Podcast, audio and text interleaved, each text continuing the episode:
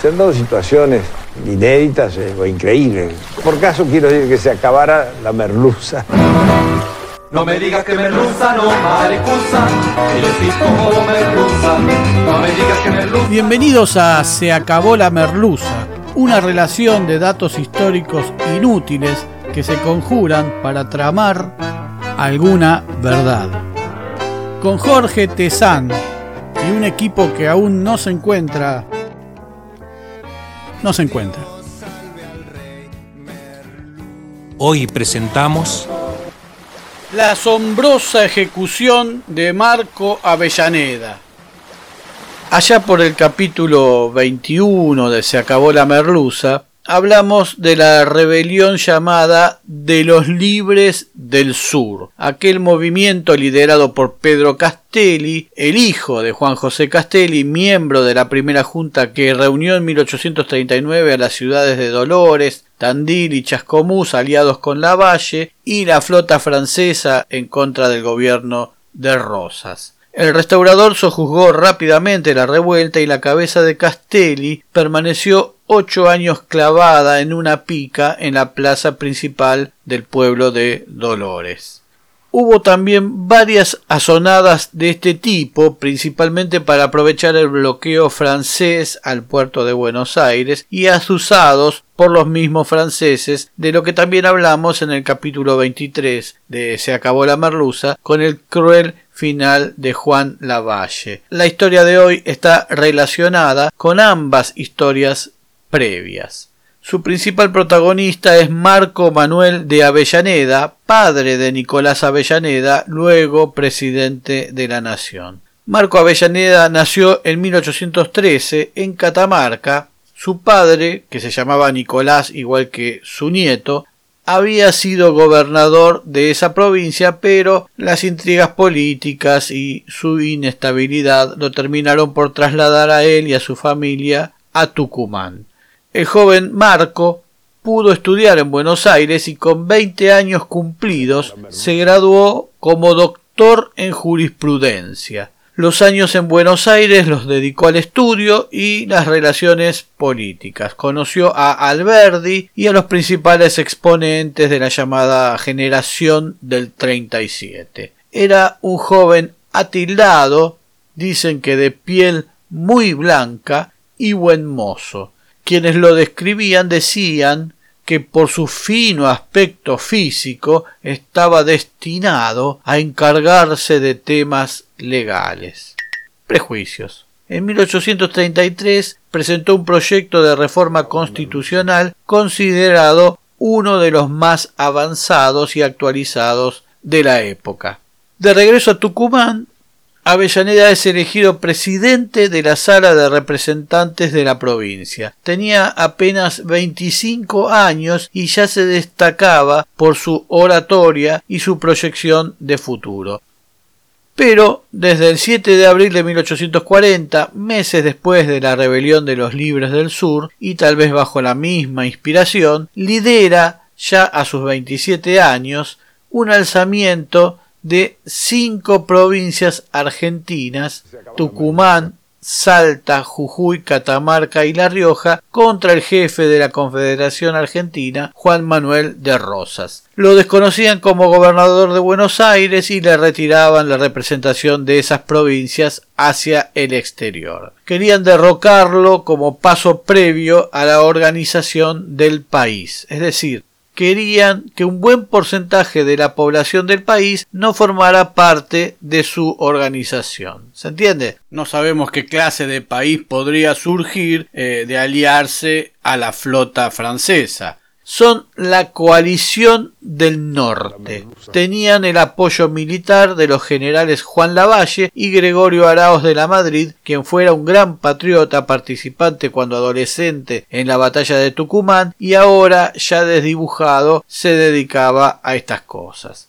Pero estos jefes militares, Lavalle y la Madrid, no se entendían entre sí y se llevaban mal emprendieron campañas desacertadas contra Rosas y éste los venció con relativa facilidad. Las provincias rebeldes ya no podían sostener económicamente a los ejércitos. Finalmente, Lavalle y Avellaneda son derrotados el 19 de septiembre de 1841 en la batalla de Famaillá en Tucumán y la Madrid corre el mismo destino cinco días después en Rodeo del Medio. Mendoza. Sabemos, lo contamos por aquí, cómo terminó Lavalle. Bien, Avellaneda huye, custodiado por algunos soldados de la Valle, entre quienes se cuenta un tal Gregorio Sandoval.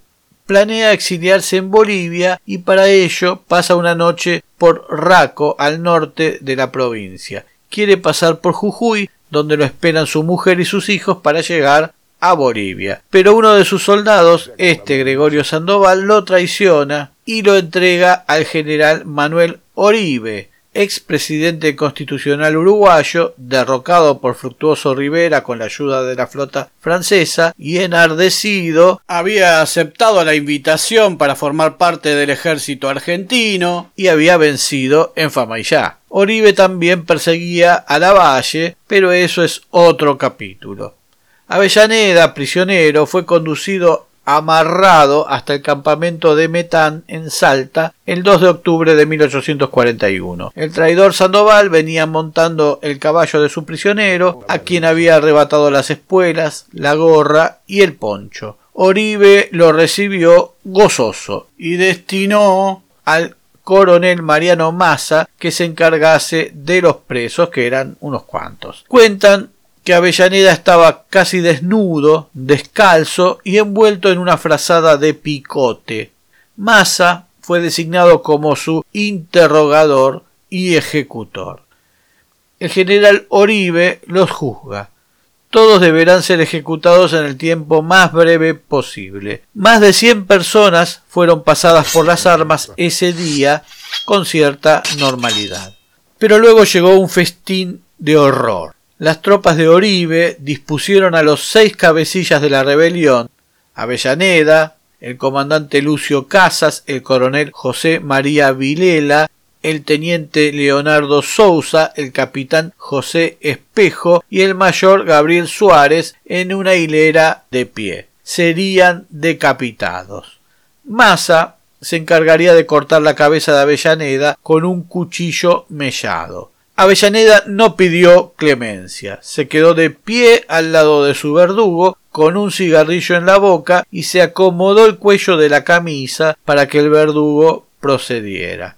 Se cuenta que en algún momento Massa intentó conversar con él y la respuesta de Marco fue tajante. ¿Se está burlando o qué? Concluya de una buena vez. Y aquí comienza un episodio increíble y de una crueldad extrema. Massa le cortó la cabeza estando Avellaneda de pie de atrás hacia adelante. El cuerpo de Avellaneda, con la cabeza completamente separada, cayó afirmándose sobre las palmas de las manos y cuentan que por largo rato estuvo como quien anda gateando. Mientras tanto, la cabeza separada y levantada por un soldado de los cabellos, hacía los más extraños gestos, los ojos se abrían y cerraban mirando de izquierda a derecha y viceversa y mirando al frente sin apagarse mientras el labio inferior se colocaba muchas veces debajo de los dientes con un movimiento natural y poco forzado, como cuando la ira contrae de ese modo la boca. Así estuvo, sobrevivió, dicen, durante doce minutos. El cuerpo de Avellaneda, después de estar inmóvil, presentó otro fenómeno de vitalidad. El capitán Bernardino Olid, uno de los hombres más feroces y carniceros, sacó su cuchillo y observando la blanca y delicada piel de Avellaneda, dijo De este cuero quiero una manea. Una manea es una cincha con la que se atan las manos de un animal, generalmente un caballo, y cortó un pedazo de piel a lo largo del cuerpo del decapitado,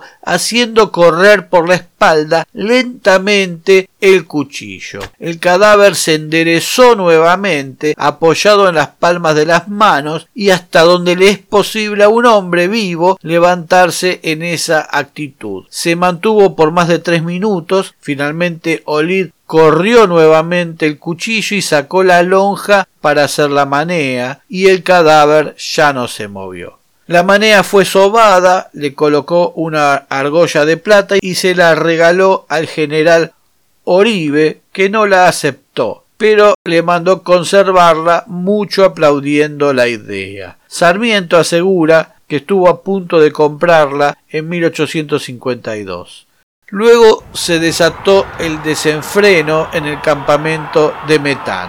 El cuerpo de Avellaneda fue despedazado junto con los demás. Esa noche los soldados jugaban con los miembros de Avellaneda y muchos fueron a colocar debajo de alguna de las mujeres del ejército un pie una mano, una pierna o el miembro viril de Avellaneda y los soldados freían maíz con grasa humana. Mientras tanto, Dolores Silva, la esposa de Avellaneda, con sus cinco hijos, el mayor era Nicolás, futuro presidente y tenía cuatro años, estaba en Jujuy. Cuando entraban a la ciudad los oficiales y soldados escapados de la derrota de Famaillá, les preguntaba a gritos qué pasaba con Marco, pero nadie le contestaba. Fingían no verla y seguían de largo, hasta que su suegro, don Nicolás Avellaneda, logró averiguar la verdad.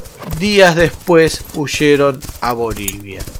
Como sucediera con Castelli en Dolores, en Tucumán colocaron la cabeza de Avellaneda en la punta de un palo o una pica y a la altura de un hombre, mirando hacia el cabildo en la hoy Plaza Independencia. Estuvo allí por lo menos un par de semanas hasta que doña Fortunata García de García, viuda del ex gobernador Domingo García, decidió terminar con tan aberrante espectáculo y rescató la cabeza para esconderla en la vieja casa de Jesús, hoy esclavas, o en el cementerio del Señor de la Paciencia, hoy buen pastor, o detrás de un altar del templo de San Francisco. Muchos años después, en febrero de 1888, el doctor Marco Avellaneda, hijo, escribió a Tucumán a su hermano Eudoro. Le pedía que tomase medidas para trasladar a la Recoleta la cabeza del padre, que es lo único que conservamos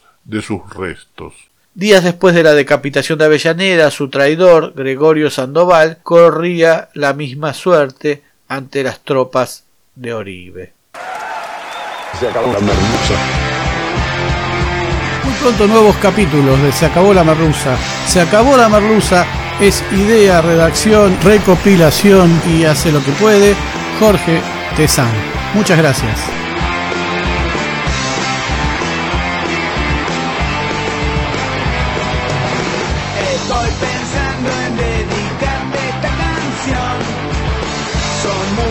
Años que llevo en el